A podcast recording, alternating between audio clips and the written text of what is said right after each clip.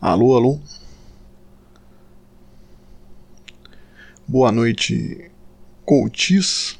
Aqui é o coach de esquerda. E vindo aqui com essa polêmica, né, o título chamativo até para entrar no, no jogo né, das, das polêmicas. Né. O próprio PCO faz isso, né, o que parece, né, para ganhar visualizações né, e ganhar destaque. Mas enfim, a, a imagem já mostra um pouco aí do, da intervenção aí que eu fiz frente à argumentação do Rui Costa Pimenta. Né. Mesmo que essa primeira parte aí do, do Trotsky aí se encaixe mais numa provocação, né, é interessante até para justificar o porquê que eu assisto aí essas participações do, do líder do, PS, do PCO nas lives do DCM e afins. Né? Eu discordo né, da, de uma posição aí de, de colocar a questão de não dar palco para pessoas como ele, né, boicotar. Né? Acho que o caminho é o contrário. Né?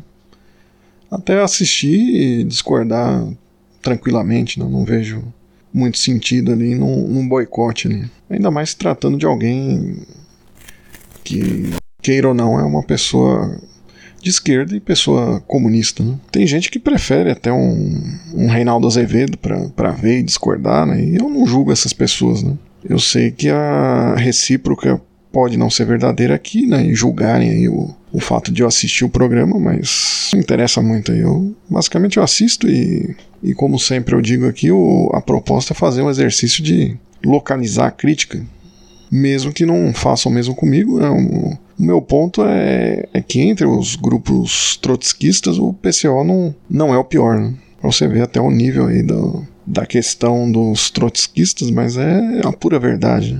Né? Alguns dizem né, que o PCO não é trotskista, mas eu discordo do, do que eu vejo até eles mesmos falarem assim e tudo mais que a gente vê, né? É uma vertente do trotskismo, não o PCO. E aí o que se vê nesses grupos trotskistas aí é muita coisa estranha, né? A coisa vai desde defender maior interação dos golfinhos e humanos, né? Até OVNIs e teorias de conspiração com a Big Pharma. Inclusive esse pessoal da Big Pharma acusa o PCO de ser imperialista, né?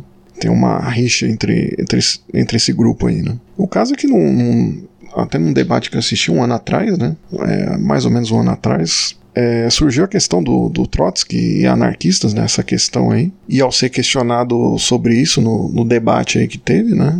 O Rui Costa a, acabou defendendo ativamente aí a, a ação do Trotsky contra os anarquistas como algo correto, né?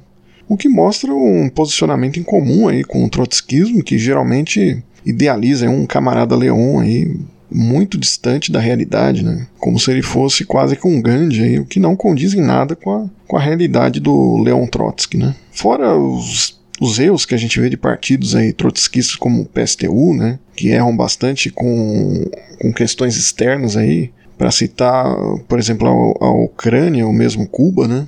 E o PCO ele não, não comete esses erros, né? Então, o ponto é que o, o, o PCO ele comete acertos, né? Ele acerta às vezes, né? seja como uma lógica aí do relógio parado, né? Ou não, né?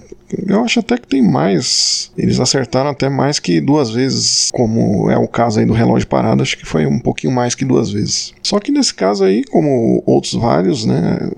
Que a gente vê, tem uma limitação que eu do, do PCO que eu creio que vai na, na direção aí de todos, são desdobramentos aí do, dos erros que são cometidos aí pela análise aí do Rui Costa Pimenta, né? Vai nessa mesma problemática aí que eu vou botar aqui, né? Por incrível que pareça, tem uma, uma ideia liberal aí no, nisso aí do, do Rui, né? Mesmo se tratando aí de, como eu disse, alguém que queiramos ou não, é de esquerda e comunista, né? Então, basicamente o Rui ele, ele faz aí o seu coach de esquerda, né? Ensinando à esquerda os pressupostos de uma liberdade sine qua non, né? Que supostamente a, a, a, esquerda abandonou essa ideia, né? E se coloca como autoritária, né? Só que aí agora entra o meu coach de esquerda, né? Não, não se trata de simplesmente resgatar a liberdade, né? É uma, uma liberdade liberal, mas de ir mais na raiz do problema e justamente na, na essência dessa liberdade. Né? Essa liberdade é o que? Ela é natural, né?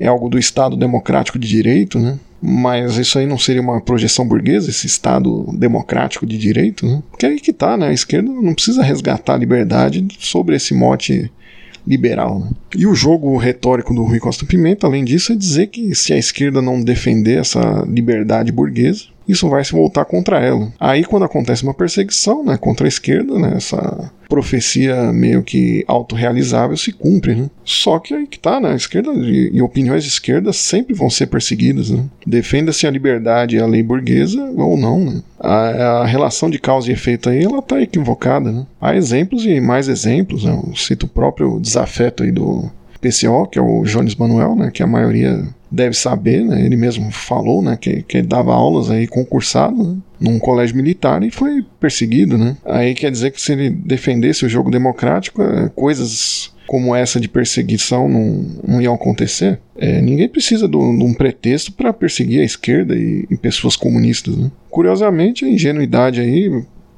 do meu ponto de vista, não está na suposta esquerda aí da lactação, né? Mas do próprio PCO e Rui Costa Pimenta. Né? E eu vou entrar com um argumento mais filosófico, né? Essa liberdade ou liberdades aí postas dessa, dessa forma, né? É algo quase que religioso, né? mesmo que de forma secular, há um certo pressuposto aí nessa liberdade que remete a um livre-arbítrio, né? E, e, é aí que a esquerda precisa ressignificar a liberdade, né? Essa, essa é a mudança de mindset, o coach de esquerda, né? Não existe essa liberdade aí nesses termos, né?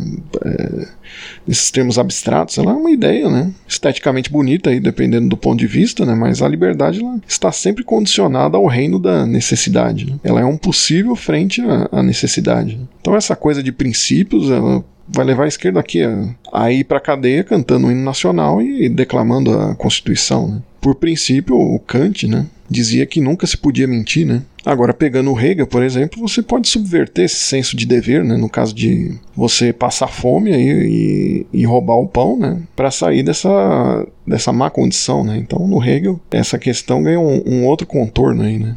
É, nessa suposta liberdade aí o, do Kant né, e autonomia do indivíduo, é, morrer de inanição é um, seria um direito dele, né? Uma liberdade plena e, e autônoma aí do, de um sujeito do, da liberdade, né? Essa liberdade aí cumpridora de princípios, né? O, a gente tem um exemplo até do, do próprio João Cândido aí, é João Cândido citado pelo Rui no, no DCM, né? Ele, se for ver assim, ele deveria, por princípios, né? Ser um marinheiro obediente e levar as chibatadas aí que lhe competia, né? Inclusive esse é o papo até de, de militares aí que não, não querem prestar homenagem aí com esse argumento aí de ele ter sido insubordinado. Né? E poderia se falar que essa discussão de Kant e Hegel é antiga, né? mas podemos pegar até um, um, exemplo mais atual, o próprio Sartre, né? que alguns gratiluz aí tentam transformar a sua filosofia em autoajuda barata, né? mas ele, ele tá longe de defender o livre-arbítrio e individualismo aí livre de obstáculos, né? Mais que uma existência precedendo a essência,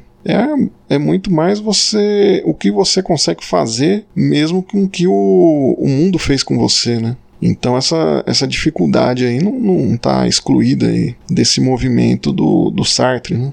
Então, o coach de esquerda é esse, né? Pensar a liberdade, mas sem esse pressuposto pequeno burguês de, de liberdade sagrada e ilimitada, né? Porque mesmo por princípio, ela nunca é assim, né? Se a gente confrontar essa liberdade com a realidade concreta do mundo, né?